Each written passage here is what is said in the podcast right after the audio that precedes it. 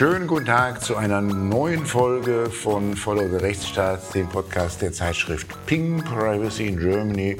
Ein ganz herzliches Willkommen. Worum geht's? Eigentlich immer um dasselbe in diesem Podcast. Es geht um, den, um das Recht, um den Rechtsstaat und verfassungsrechtliche Fragen, aber, und das auch in dieser Folge dann ganz insbesondere um Informationsfreiheit und natürlich Datenschutz. Dazu haben wir heute auch wieder einiges vorbereitet. Und zwar Stefan Brink, der mir heute nicht gegenüber sitzt, sondern am anderen Ende der Republik vom Bildschirm. Ich sage jetzt nicht, was er früher war. Jetzt ist er der Leiter von WIDA, Digitalinstitut in Berlin. Der Podcast Follow the Rechtsstaat ist powered by Ping Privacy in Germany, die Zeitschrift, die ich herausgebe und in deren Beirat auch wiederum Stefan Brink sitzt. So kreuzen sich die Wege. Was haben wir heute im Betto? Ähm, erstmal ist der Tagesspiegel, der Berliner Tagesspiegel, die Hauptstadtzeitung, die immer auch eine über Berlin hinaus wirkende Zeitung sein möchte. Heute mal wieder gut informiert denn äh, sie berichtet, dass die Causa Kelber sich jetzt doch, äh, es ist doch dort eine entscheidende Weichenstellung gibt, dass die SPD, so wird berichtet, das Vorschlagsrecht abgegeben habe an Grün und an Gelb und dass jetzt Grün und Gelb, die sich ja durchaus in Fragen der Bürgerrechte und des Datenschutzes näher sind, als sie an der SPD sind. Stichwort Vorratsdatenspeicherung etwa dass die jetzt auf die Suche gehen sollen und damit ist dann zugleich auch endgültig das Ende der Amtszeit von Ulrich Kelber besiegelt, der schon jetzt nur noch kommissarisch im Amt ist, ein halbes Jahr lang. Wir haben uns eben, bevor wir die Aufnahme begonnen haben, kurz darüber unterhalten, dass berichtet wird, so der Tagesspiegel, gefunden soll dem Vernehmen nach ein Kandidat oder eine Kandidatin ohne Parteibuch oder aktives politisches Amt. Also es soll eine überspitzt unpolitische Kandidatin äh, für dieses Amt gefunden werden. Ähm, das finden wir merkwürdig, oder?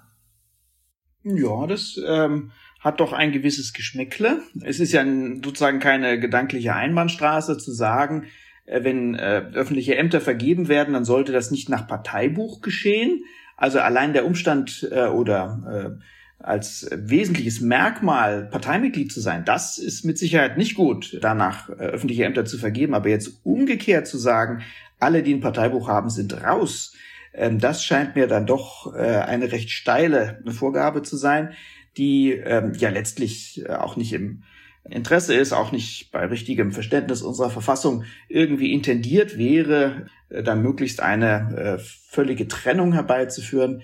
Also ähm, Wichtig ist, und darauf haben wir ja schon mehrfach hingewiesen, lieber Nico, dass ähm, das Auswahlverfahren transparent ist. Wichtig ist, dass der Kandidat, die Kandidatin tatsächlich qualifiziert ist, äh, den wichtigen Job gut zu machen. Aber jetzt zu sagen, wir nehmen jemanden, der ein Parteibuch hat, schwierig. Ich stelle mir schon allein die Frage schwierig vor, einem möglichen Kandidaten zu fragen, sind Sie in der Partei? In irgendeiner. Schon das scheint mir ähm, ja überaus problematisch zu sein. Und ähm, das fügt sich so ein bisschen in die Abfolge von Entscheidungen, die wir jetzt gesehen haben bei der Besetzung dieses Leitungsamtes, dass dort äh, offensichtlich die Maßstäbe nicht immer gut überlegt sind und dass es umso wichtiger wäre, diese Verfahren wirklich transparent zu gestalten. Allerdings, und das, was natürlich auch schon wieder völlig transparent ist, niemand hat bisher eigentlich gesagt, warum es Kälber nicht werden soll. Denn an seiner Sachkunde und Qualifikation und Erfahrung kann man nun wirklich nicht zweifeln. Und, und, und, und wenn irgendjemand Zweifel hat, haben sollte, dann hat er sie bislang nicht geäußert. Wir wissen Dann hätte er das ja sagen können, so ist es. richtig. Und an der, an der Bereitschaft von Uli Kälber, das Amt weiter zu versehen, hat es auch nicht gemangelt. Also das ist wirklich keine, keine gute Entwicklung, die wir da haben. Wenn man das ernst nimmt, und das muss man, äh, dann heißt es ja wohl, dass jemand, der einen guten Job macht, aber dabei parteipolitisch in Ungnade fällt, den Job dann auch wieder los ist. Und das ist ein fatales Signal, das darf so nicht sein. Mhm. Auf Transparenz kommen wir dann gleich auch zurück.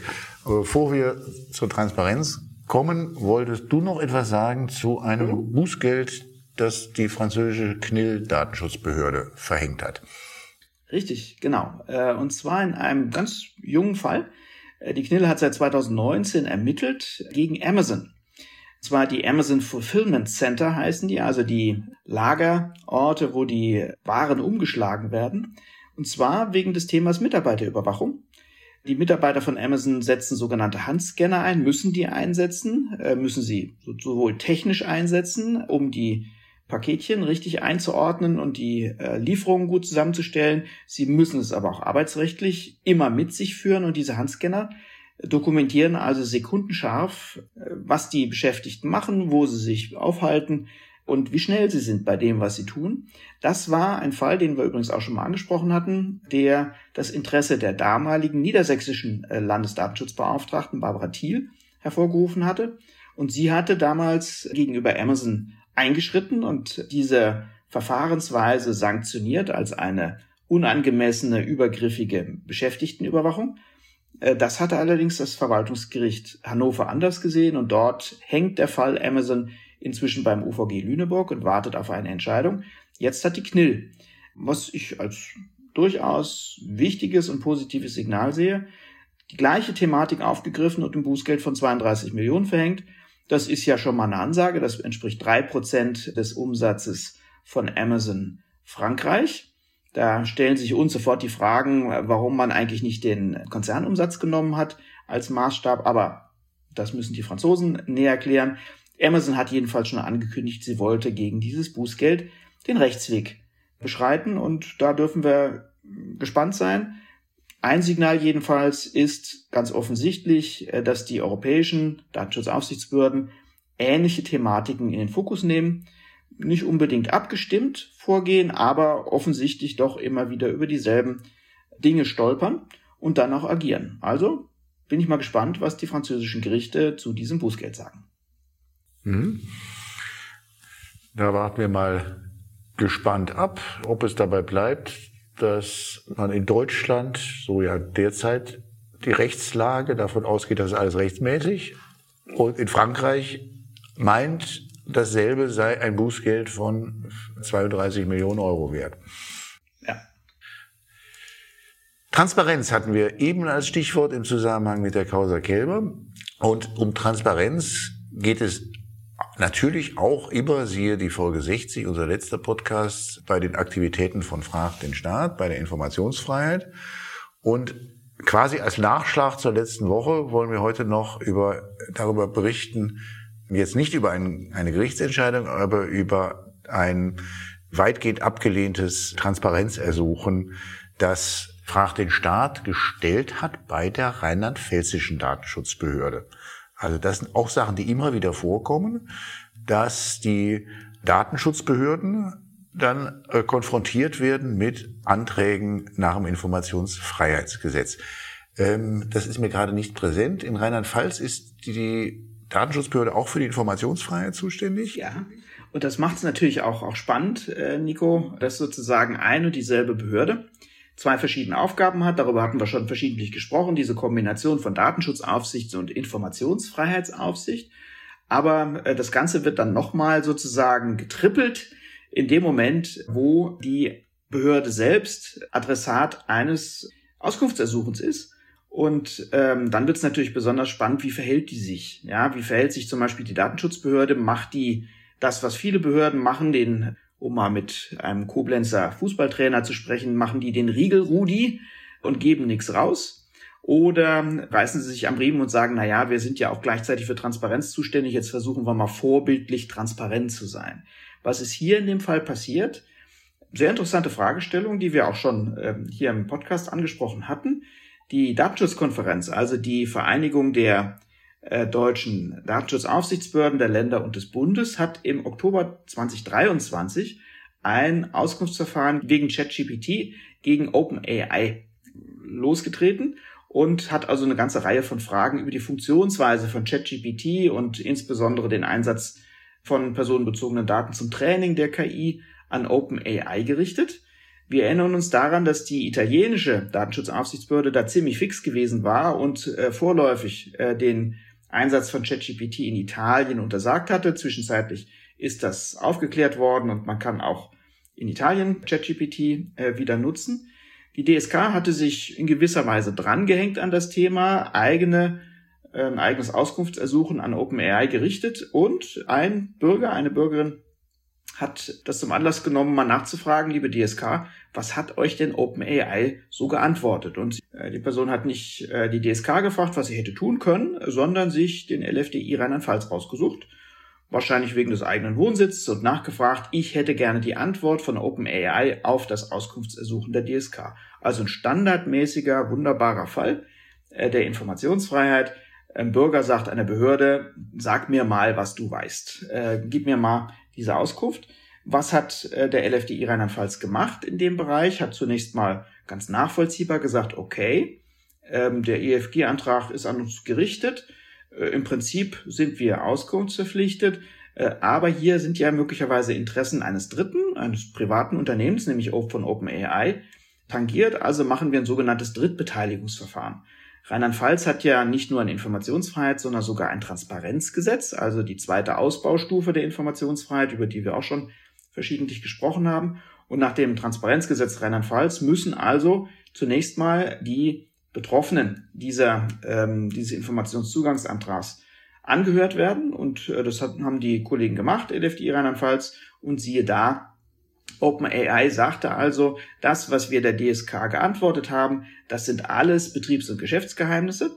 Das gebt ihr bitte nicht raus. Das sind nämlich nicht äh, offenkundige Tatsachen. Und wir haben ein erhebliches berechtigtes Interesse daran, dass diese Informationen, die wir euch als Aufsichtsbehörden gegeben haben, nicht weiter verbreitet werden. Und deswegen äh, gebt ihr bitte gar nichts raus. Genauso hat der LFDI Rheinland-Pfalz dann auch das Verfahren entschieden und hat dem Antragsteller gesagt, du kriegst überhaupt nichts. Vollständige Ablehnung deines Antrags.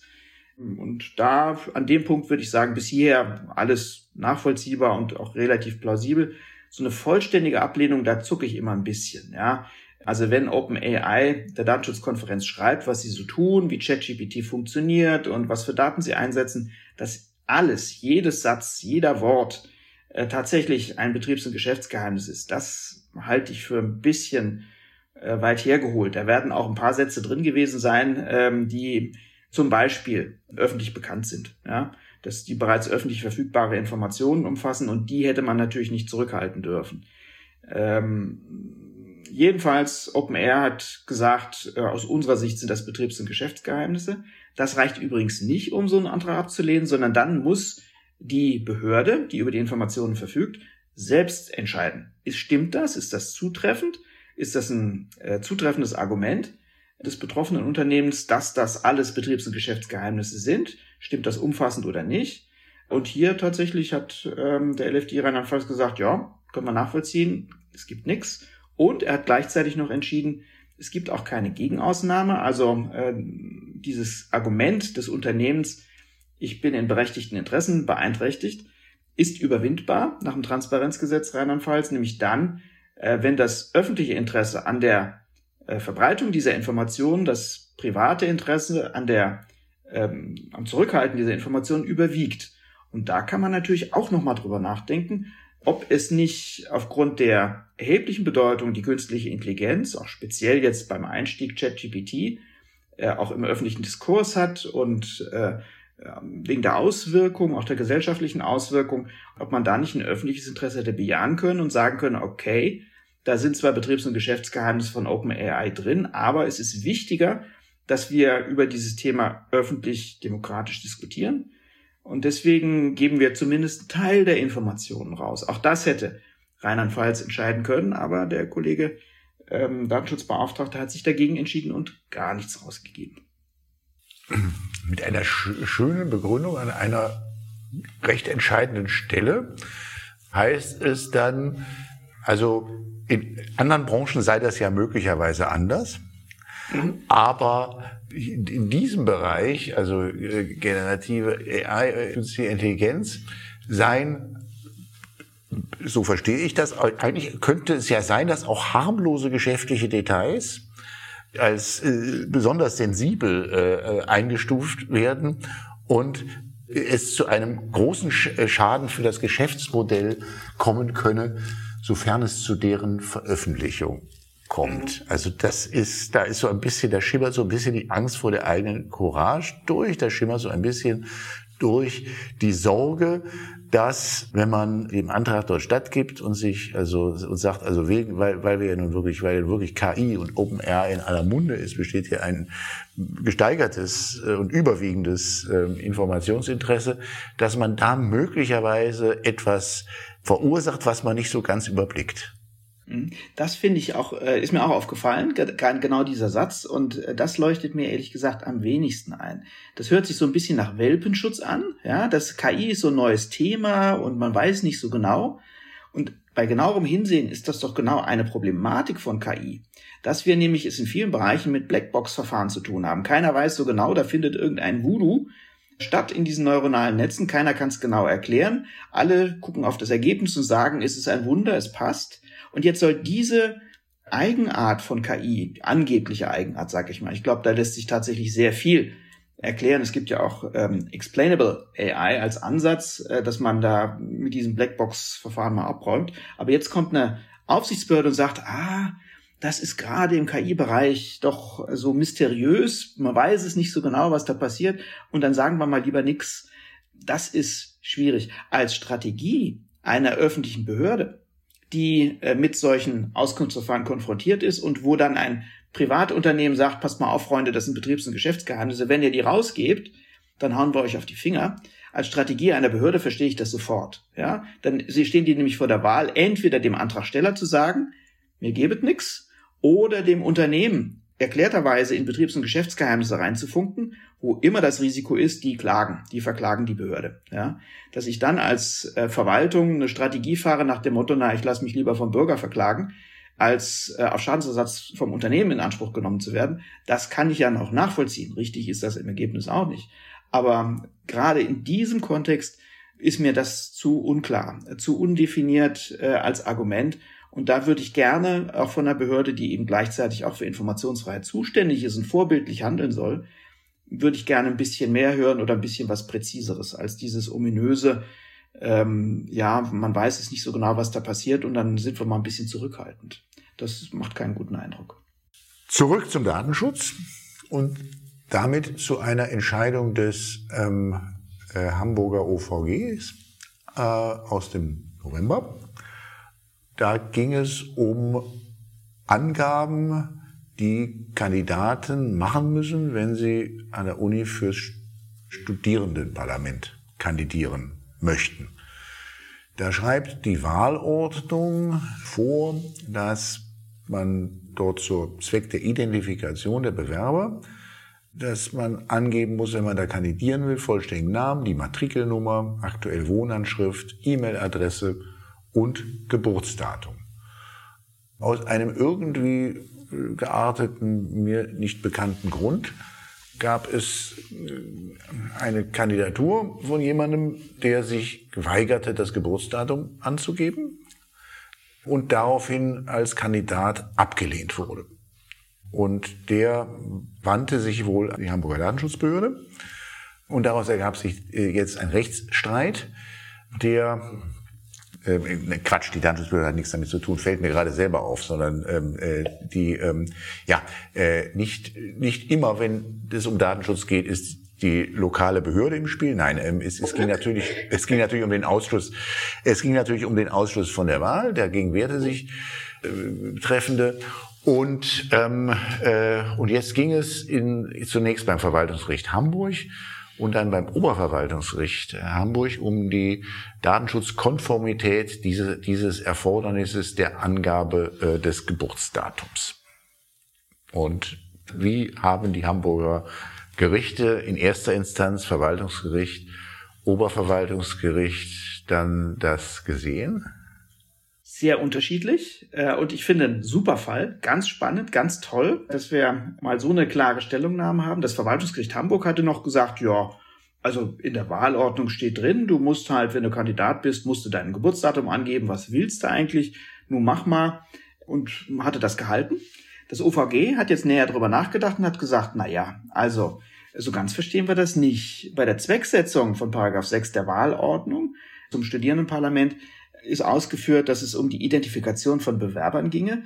Die Angaben, die aber sowieso auch gemacht werden, die du aufgezählt hast, insbesondere Name und Matrikelnummer, die sind aber schon eindeutig. Da brauche ich kein Geburtsdatum mehr. Also haben sie gesagt, dann messen wir doch mal diese Norm, Paragraph 6 Absatz 5 der Wahlordnung in Hamburg, mit dem höherrangigen Datenschutzrecht. Und da kommt natürlich insbesondere der Erforderlichkeitsgrundsatz, Grundsatz der Datenminimierung in Artikel 5 der Datenschutzgrundverordnung ähm, ins Spiel. Und dann haben sie mal geprüft, ja, was ist denn erforderlich? Was für Maßstäbe haben wir denn da? Und sie erkennen vollkommen zu Recht, OVG Hamburg hat Europarecht gelernt. Der Begriff der Erforderlichkeit nach der Datenschutzgrundverordnung ist nach europäischen Maßstäben zu definieren. Und dann gucken sie in die Rechtsprechung des EuGH rein und der sagt, äh, zuletzt nochmal zum Beispiel eine Entscheidung aus dem äh, Februar 2022 sehr eindeutig erforderlich ist nur dann eine Datenverarbeitung, wenn sie sich auf das absolut Notwendige beschränkt. So, dann waren wir sozusagen in der Sackgasse drin. Und dann sagt das UVG, ja, wenn das so ist, absolut notwendig, dann brauchen wir das Geburtsdatum nicht. Ja, uns fallen keine Möglichkeiten ein, äh, dass die Identifikation des Bewerbers am Fehlen des Geburtsdatums scheitert. Wir haben genügend andere Angaben und deswegen widerspricht also die Wahlordnung höherrangigem Recht und wieder Europarecht lässt grüßen. Äh, das führt dazu, dass es einen Anwendungsvorrang des europäischen Rechts gibt und dass das nationale widersprechende Recht in der Anwendung gesperrt ist. Auch das ist ein wichtiger Unterschied. Er hat noch schon mehrfach hier im Podcast angesprochen. Anders als nach nationalem Recht, wo ähm, die Gerichte nicht einfach, jedenfalls gesetzliche Vorschriften ähm, nicht anwenden dürfen. Da müssen sie dem Bundesverfassungsgericht vorlegen, dass eine Norm ein Normverwerfungsmonopol hat. Anders bei einer Kollision mit europäischem Recht, da darf jedes Gericht sagen, ich sehe eine Kollision mit europäischem Recht und dann das nationale Recht nicht anwenden, ohne zuvor das Bundesverfassungsgericht zu fragen, ob das in Ordnung ist. Das OVG Hamburg macht das also sozusagen schulmäßig äh, und sagt, hier Grundsatz der Datenminimierung passt nicht. Und dann gab es noch eine Reihe von äh, sozusagen Hilfsvorträgen der Hamburger Verwaltung, die gesagt hat, na ja, aber ähm, es müssen, äh, wenn dann die Wahl gelaufen ist, die Kandidaten auch noch weitere Erklärungen abgeben. Zum Beispiel müssen sie äh, Erklärungen zum Datenschutz oder zur Verwendung ihrer Bilder äh, abgeben und dafür muss ich ja wissen, wie alt er ist, ob er insbesondere volljährig ist und diese Erklärung selbst abgeben kann. Und da sagt das UVG wiederum sehr klar und wie ich finde sehr überzeugend, der Erforderlichkeitsgrundsatz ist nicht nur in Bezug auf die Datenverarbeitungsmenge anzuwenden, sondern auch temporal, hat auch eine zeitliche Dimension. Wenn nämlich bestimmte Daten noch nicht gebraucht werden, dann darf ich sie auch noch nicht erheben. Also konkret die Abfragen äh, in Bezug auf Datenschutzerklärungen oder auf Erklärungen zum, äh, zur Verwendung von eigenen Fotos, die kann ich ja mit den gewählten Kandidaten, auf die gewählten Kandidaten beschränken und äh, dann mache ich die halt später und nicht ich muss nicht schon alle Kandidaten vorher sozusagen diesem Prozedere unterwerfen. Und Ergebnis ist das gleiche. Eine zu frühe Datenerhebung widerspricht auch dem Erforderlichkeitsgrundsatz nach Datenschutzgrundverordnung, dem Grundsatz der Datenminimierung. Und ähm, insofern eine, wie ich finde, sehr überzeugende, klare Entscheidung des UVG Hamburg, die einen kleinen Haken hat. Der besteht darin, dass ich so gesehen natürlich alle Einzelmerkmale zur Identifikation eines Bewerbers als nicht erforderlich rauskicken könnte. Ja? Ähm, wer sagt denn, dass ausgerechnet das Geburtsdatum nicht zur Identifikation notwendig ist? Vielleicht ist es auch die Matrikelnummer oder die aktuelle Wohnanschrift oder die E-Mail-Adresse. Also wenn ich ein Bündel an Identifikatoren habe, kann ich immer einen rausschmeißen, ohne dass großer Schaden entspricht. Aber welchen ich rauswerfe und wie viele ich rauswerfe, das wird kniffliger. Das hat das Hamburger äh, Oberverwaltungsgericht sich nicht überlegt sondern sie haben einfach nur gesagt, Geburtsdatum für sich genommen braucht ihr nicht, weg damit. Trotzdem, wie ich finde, eine sehr spannende und äh, auch einleuchtende Entscheidung. Wobei ja kein, keiner der Datenschutzgrundsätze so umstritten ist wie der Grundsatz der Datenminimierung. Da hat zum Beispiel Thomas Fuchs, äh, Datenschutzbeauftragter in Hamburg, hier im Podcast gesagt, dass er den eigentlich auch eher kritisch sieht. In Zeiten, in denen etwa Kommunikation ohne Datenverarbeitung nicht denkbar ist, da ist es natürlich seltsam, wenn man das dann, wenn man sagt, das muss man minimieren. Und besonders seltsam wird es, wenn das Hamburger OVG hier auch noch betont, Das ist ja nach der Rechtsprechung des EuGH wo, das, wo solche Formulierungen durchaus verwendet werden, auch noch ganz streng zu verstehen ist. Also macht ja nochmal wieder einen Unterschied, ob man nur Daten verarbeiten kann, die erforderlich sind, oder so, dass UVG Hamburg ganz ausdrücklich sagt, Minimierung bedeutet, Datenverarbeitung müsse auf das Notwendige und nicht nur auf das Notwendige, sondern auf das absolut Notwendige beschränkt werden. Das ist ja schon eine starke Betonung dieses sehr umstrittenen ja. Grundsatzes. Ja, absolut. Ähm, das Ganze lässt sich wieder einfangen und begründen, dadurch, dass man sagt, der Erforderlichkeitsgrundsatz steht ja sozusagen nicht im leeren Raum, sondern der bezieht sich ja jeweils, die Erforderlichkeit bezieht sich auf äh, die vom Verantwortlichen gesetzten Zwecke. Und wenn ich die Zwecke, äh, die, zu denen ich die Daten erhebe und verarbeiten möchte, wenn ich die relativ genau und äh, auch umfassend definiere, habe ich natürlich eine gewisse Chance, beim Grundsatz der Datenminimierung durchzukommen. Ja, aber auch dort, insofern gebe ich dir recht, Nico, hat das OVG Hamburg ja gesagt, ähm, auch die Zweckbestimmung selbst darf nicht zu weit gefasst sein. Ja, und äh, dann wird's wieder enger. Stimme dem, dem Kollegen Fuchs zu. Wir leben in Zeiten, in denen Datenverarbeitung sozusagen sehr viel, gerade was Kommunikation angeht, am Laufen halten und wo äh, auch ähm, ja Datenverarbeitung als notwendig angesehen werden, jedenfalls vom Verantwortlichen, auch wenn er nicht in jedem Einzelfall und haarklein diese Notwendigkeit begründen kann, äh, sind wir wieder mitten beim ähm, bei der Nutzung von Daten zu KI-Zwecken, ja, dann wird es dann häufig ein bisschen unklar oder pauschal. Wenn man das zu engherzig auslegt, kann man sehr viel an äh, moderner äh, Datenverarbeitung unterbinden und dann kommt es wieder sehr genau auf das äh, Gespür sowohl der Datenschutzaufsichtsbehörden als auch der Gerichte an, dass uns dort nicht zu viel an ähm, Technik und auch moderner Technik abgehackt wird in dem Bereich. Also das ist eine, äh, eine, eine kritische Situation, äh, wo sich absolut lohnt, weiter drauf zu schauen. Dennoch, ich bleibe dabei, das OVG Hamburg hat einen Punkt rausgenommen, der verwaltungsmäßig traditionell schon immer mitgelaufen ist. Ja, der Bewerber soll seinen Namen nennen und sein Geburtsdatum und da hat keiner mehr drüber nachgedacht. Einschließlich des VG Hamburg, die gesagt haben, was wollt ihr denn? Ist doch immer so. Wenn man drüber nachdenkt, kann man zu solchen Ergebnissen kommen, aber die sind nicht unproblematisch. Da stimme ich dir zu. Mir ist eines aufgefallen als, oder eingefallen, als ich das Urteil gelesen habe. Ähm, ich gehöre ja zu den glücklichen Berlinerinnen und Berlinern, die jetzt am 11. Februar schon zum dritten Mal innerhalb kurzer Zeit wählen gehen dürfen. Also am, äh, im Februar 2023 durften wir nochmal unsere Kreuzchen machen für die Abgeordnetenhauswahl, ähm, die im September 2021 stattgefunden hatte. Und jetzt bin ich auch noch in der glücklichen Situation, in einem Wahlkreis zu sein, wo auch die Bundestagswahl von, von September 2023, äh, 2021 natürlich, noch einmal wiederholt werden soll. Und dann erinnerte ich mich, dass da ja auf dem Wahlzettel stehen immer die Berufe. Mhm. Ja, geht denn das überhaupt noch, Datenminimierung? Ja, das hängt dann vom Zweck ab, warum das da steht. Ähm, also zu Identifikationszwecken garantiert nicht. Aber möglicherweise hat ja die Berufsangabe eine, ist eine Information für den Wähler ja, dass er sich äh, eine Vorstellung machen kann vom Kandidaten äh, und seinem Hintergrund. Äh, aber ich stimme dir vollkommen zu, auch darüber muss man klar nachdenken und äh, auch da muss man einen überzeugenden Zweck äh, definieren können, warum das dort steht. Das sind traditionelle Angaben, die schon immer sozusagen gemacht wurden. Es lohnt sich absolut, auch das auf den Prüfstand zu stellen. Also auch da würde ich sagen, ähm, das kann man begründen. Äh, das wird, äh, man wird einen Zweck dafür finden, aber man muss auch tatsächlich drüber nachdenken. Und diese traditionelle Rechtfertigung haben wir schon immer so gemacht. Und was wollt ihr eigentlich?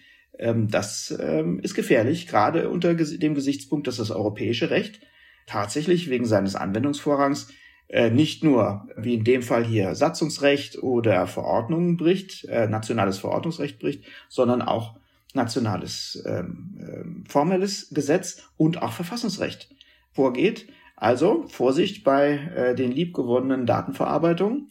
Der Hinweis darauf, dass wir das schon immer so machen, wird auch in den kritischen Bereichen, wie zum Beispiel im Wahlrecht, nicht mehr genügen. Mhm. bin mir nicht so ganz sicher, ob das nicht relativ leicht zu begründen ist, warum, warum das Sinn macht. Ja, dass es jetzt nur der Beruf ist, ist vielleicht ein bisschen aus der Zeit gefallen, aber könnte ja auch das Geburtsdatum oder zumindest das Geburtsjahr auf dem Wahlzettel stehen. Das wäre sicherlich leicht zu begründen, warum das erforderlich ist, weil es ja, weil man ja ein Interesse hat, als Wählerin und Wähler möglichst viel zu erfahren über die Person, die man da wählen muss. Deswegen hat es mich auch ein bisschen überrascht, und damit komme ich zurück wieder nach, zu dem Hamburg, zur Hamburger Entscheidung, dass dies ein Aspekt ist, der gar nicht auftaucht. Also die Wählerinnen und Wähler tauchen gar nicht auf. Da habe ich gefragt, ob da wirklich klug argumentiert worden ist seitens der Universität. Ähm, weil der, auch der Aspekt, ob das denn eigentlich jetzt wie das sich jetzt eigentlich verhält, ob diese Informationen, die dann da bei der Kandidatur ja äh, erfasst werden, ob die eigentlich, also ob ich da nachfragen kann, ähm, ist, sind da eigentlich auch Ewig-Studenten mit auf der Wahlliste? Das sind ja auch Informationen, die die Wähler potenziell, das ja potenziell ja. interessieren ja. können, nicht? Also inwieweit eigentlich das, was da erfasst wird, dann auch wiederum kommuniziert wird an diejenigen, die da, die da wählen, nicht? Weil, also ja, Transparenz ja. gegenüber denen, ist immer schon wieder bei Transparenz, aber in einem ganz anderen Kontext. Äh, Transparenz gegenüber den Wählern ist ja, also da würde man ja auf die Barrikaden gehen, wenn man das datenschutzrechtlich jetzt äh, unter Berufung darauf, die dürft, man darf nur noch das absolut Notwendige erfahren, äh, wenn man das jetzt einschränken würde. Ja, und auch da hilft der, der Blick über den Gartenzaun sozusagen, wenn man sich mal Wahlordnungen oder auch Wahlzettel ähm, aus anderen Staaten anschaut, ähm, da ist es in vielen Bereichen durchaus üblich, dass äh, ein Bild, ein Foto des Kandidaten mit auf dem Wahlzettel abgedruckt wird. Ja? Und da geht es nicht nur um das Thema, äh, dass in bestimmten Staaten der Anteil der nicht äh, lesefähigen, der, der äh, Analphabeten relativ hoch ist, sondern dass auch das Bild äh, Informationen transportieren soll die für die Wahlentscheidung möglicherweise interessant sein können. Und da würden wir aus unserem Blickwinkel sofort sagen, ja, Moment mal, das ist ja hochproblematisch und wo kommen wir denn dahin? Und was für Informationen sollen das denn sein? Was hilft es denn dem Wähler bei seiner Entscheidung, ob der Kandidat äh, braune Haare hat oder grüne? Was soll das denn? Also da sind wir auch in gewisser Weise in unseren Traditionen verhaftet. Und ich glaube, die Berufsangabe ist so ein Thema, äh, das seit äh, wahrscheinlich schon äh, seit der Weimarer Republik mitgeschleift wird und wo man sich nicht so viel Gedanken gemacht hat. Ich plädiere als Datenschützer immer dafür, auch solche Sachen in Frage zu stellen und genau diese Frage nach dem Zweck zu stellen. Und wenn die nicht überzeugend beantwortet werden kann, dann muss man auch an die Wahlzettel ran. Genau, und das ist dann ja auch Sache derjenigen, die die Daten erfassen, das dann auch zu begründen. Und wenn die es möglicherweise zweiten besser begründen können, aber es nicht getan haben, dann haben sie auch, dann, dann laufen sie natürlich auch Risiko, dann, dass sowas bei herauskommt wie die Entscheidung des OVG in Hamburg. Aller guten Dinge sind drei. Deswegen ähm, kommen wir jetzt zur letzten Entscheidung, die wir heute haben. Da verlassen wir jetzt den Datenschutz und kehren auch nicht wieder zurück zur Informationsfreiheit, sondern kommen zu etwas ganz anderes, was mir persönlich, wo ich persönlich jetzt, ja, was mir persönlich eher ein fernes Thema ist. Ähm, jetzt, ich mich outen darf als, ja, ich würde mich als religionsfern bezeichnen, nicht als, nicht irgendwas anderes, aber ähm, das sind, und, und dementsprechend ähm, verfolge ich immer mit Staunen, wie viel vor Gericht in den letzten Jahren, Jahrzehnten über religiöse Symbole in den, in den Amtsstuben gestritten worden ist. Bundesverfassungsgericht sogar äh, äh, mehrfach. Und jetzt hat das Bundesverwaltungsgericht erwischt, dass sie mal wieder über Kreuze entscheiden mussten. Ähm, der Fall stammt natürlich aus Bayern. Es ging dort um eine Geschäftsordnung für die äh, bayerischen Behörden, in denen vorgeschrieben wurde, dass im Eingangsbereich eines jeden Dienstgebäudes, einer jeden Amtsstube als Ausdruck der geschichtlichen und kulturellen Prägung Bayerns ein Kreuz anzubringen ist und nicht nur ein Kreuz anzubringen ist, sondern das auch noch gut sichtbar sein muss. Naja, da denkt man ja als Berliner, gut, das, so sind die Bayern eben. Ähm, so, das ging bis zum, bis dann hoch bis zum Bundesverwaltungsgericht, die jetzt am 19.12.2023 entschieden haben und die diesem Erlass der bayerischen Staatsregierung dann auch ihren Segen gegeben haben. Ja, äh, das ist eine hübsche Formulierung. Natürlich, äh, Nico, ähm, das Bundesverwaltungsgericht hat ähm, auf vorinstanzliche Entscheidungen schauen können dabei. Und äh, siehe da, der Bayerische Verwaltungsgerichtshof hat er im Instanzenzug gesagt, ähm, ja, ja, in dem Kreuzerlass selbst, das war ja von Ministerpräsident Söder auch äh, mit einiger Werbe tatsächlich äh, losgetreten worden. 2018 diese äh, Änderung der Geschäftsordnung für Behörden.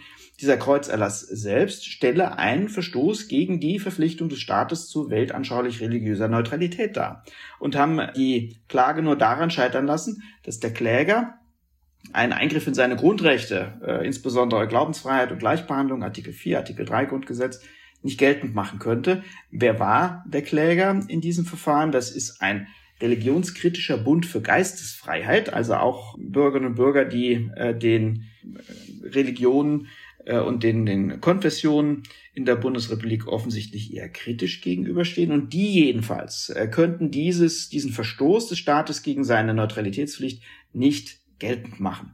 Das Bundesverwaltungsgericht hat jetzt anders entschieden. Wir müssen dazu sagen, ähm, die Entscheidung kommt vom 19.12. Die Entscheidungsgründe liegen uns noch nicht vor, aber eine Pressemitteilung und die Informationen, die wir äh, noch drumherum sozusagen einsammeln konnten. Wir warten also natürlich auf die ähm, schriftlichen Gründe des Bundesverwaltungsgerichts, aber in der Pressemitteilung haben sie sich schon klar positioniert und die wesentlichen Argumente genannt. Ähm, was sagt das Bundesverwaltungsgericht? Sie sagen, der Kläger, also dieser äh, Bund für Geistesfreiheit, genieße keinen Konfrontationsschutz. Also könnte sich nicht darauf berufen, dass er, wenn der Kläger, ähm, also diese Vereinigung, eine bayerische Behörde betritt und dann dort mit den gut sichtbar angebrachten Kreuzen konfrontiert wird, dass sie das in ihrer Glaubensfreiheit äh, beeinträchtigen würde, weil, so die Argumentation des Bundesverwaltungsgerichts, als kollektiver Grundrechtsträger sie eben diesen reinen Konfrontationsschutz nicht genießen würden stellt sich für mich die Frage, ja, wie wäre es denn, wenn ein einzelner äh, Bürger, eine einzelne Bürgerin dagegen klagen würde? Und möglicherweise kann die sich auf diesen Konfrontationsschutz berufen mit der Argumentation, wenn ich eine öffentliche Behörde aufsuche in Bayern, dann will ich nicht und muss mir das auch nicht bieten lassen, will ich nicht mit einem religiösen Symbol konfrontiert werden.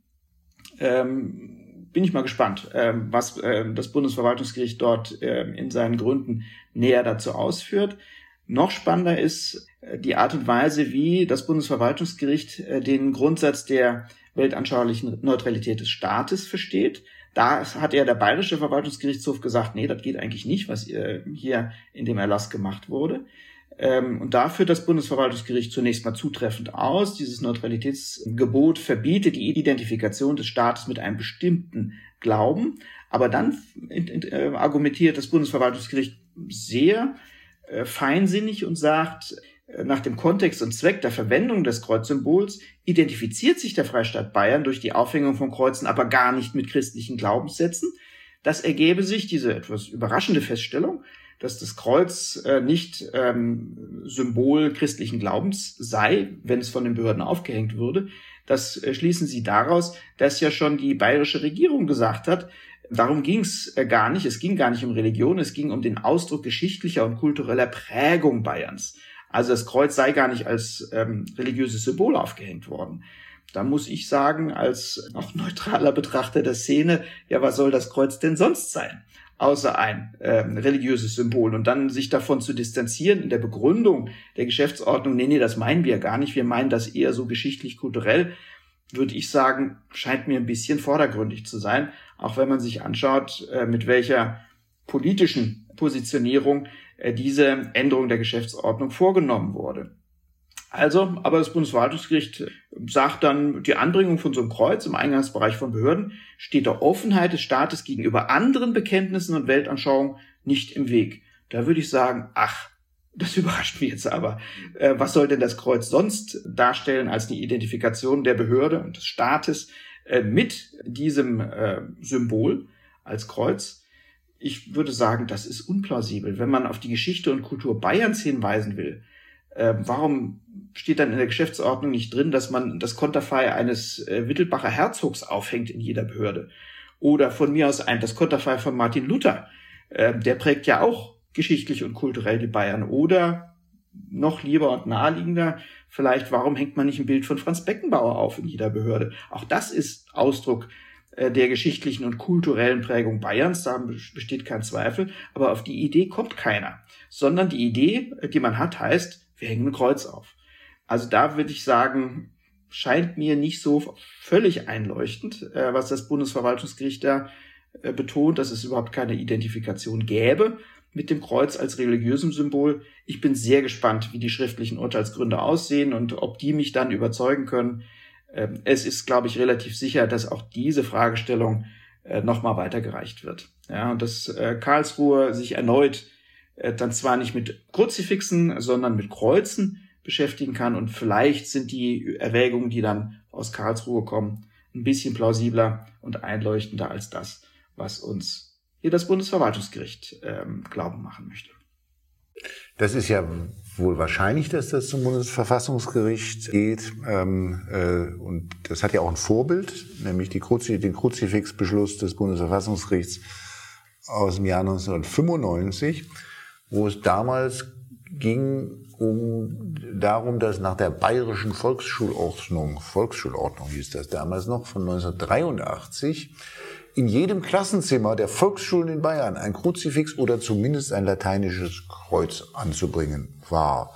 Was ist der Unterschied zwischen Kruzifix und lateinischen Kreuz? Das ist, glaube ich, einmal hängt er dran und einmal hängt er nicht dran. Nicht? So ist es. Einmal das, das eine ist also sozusagen die äh, bildliche Darstellung des gekreuzigten Christus äh, und das andere ist tatsächlich dann die symbolische Form, äh, die ohne körperliche Darstellung auskommt, sondern nur ein Kreuz darstellt.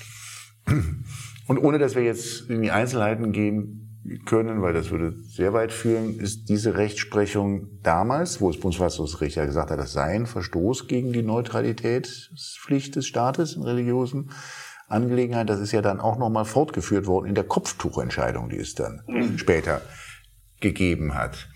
Und, ähm, und außerdem gibt es noch Rechtsprechung des Europäischen Menschengerichtshofs, auch zu, zum Kruzifix. Und diese Rechtsprechung ist eher sch schwierig zu umschiffen, wenn man, wenn man, wenn einem daran gelegen ist, dass Kreuze in öffentlichen Gebäuden aufgehängt werden, so dass ähm, man wohl die, diesen Versuch des, äh, der bayerischen Staatsregierung, ähm, die Kreuze jetzt nicht mehr als Symbol der Religion zu begründen, sondern als Ausdruck geschichtlicher und kultureller Prägung, wohl vor allen Dingen den Hintergrund haben, dass man versucht, an der Rechtsprechung der Verfassungsgerichte äh, vorbeizukommen. Absolut, absolut. Wir erinnern uns ja dran, ähm, Nico. Jetzt sage ich nochmal, ich muss nochmal kurz, äh, kurz ja. wieder, wieder ähm, äh, das loswerden.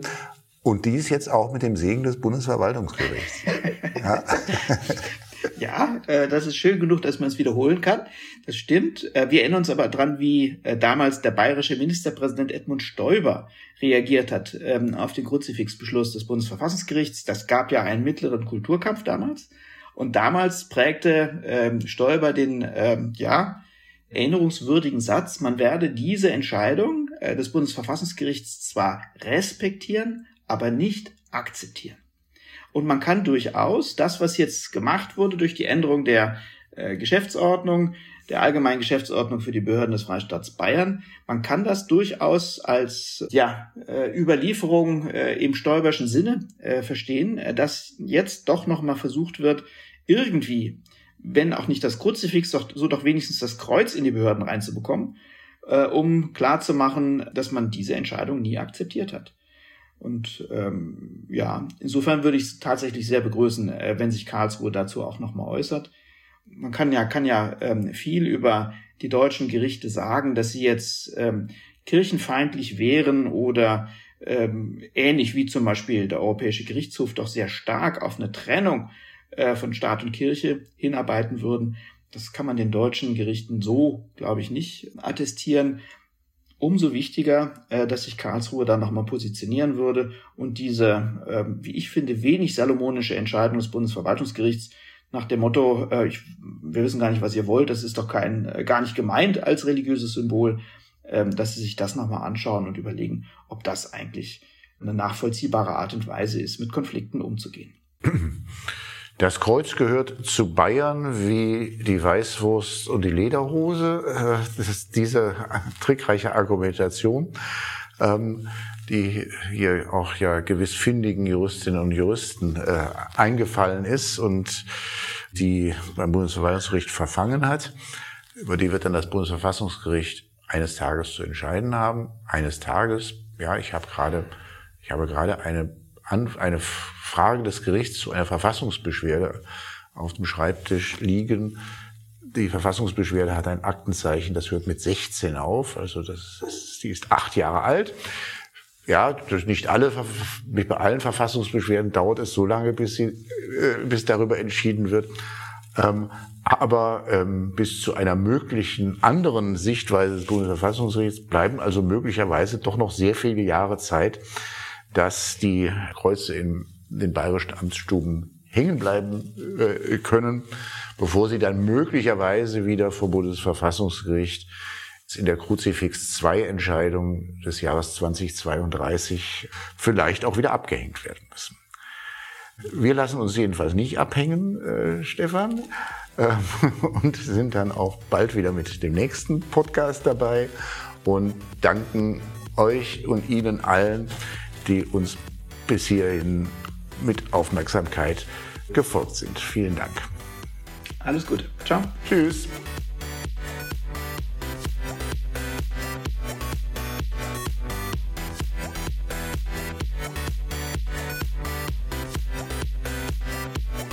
Das war Follow the Rechtsstaat. Schaltet auch ein bei der nächsten Folge und abonniert.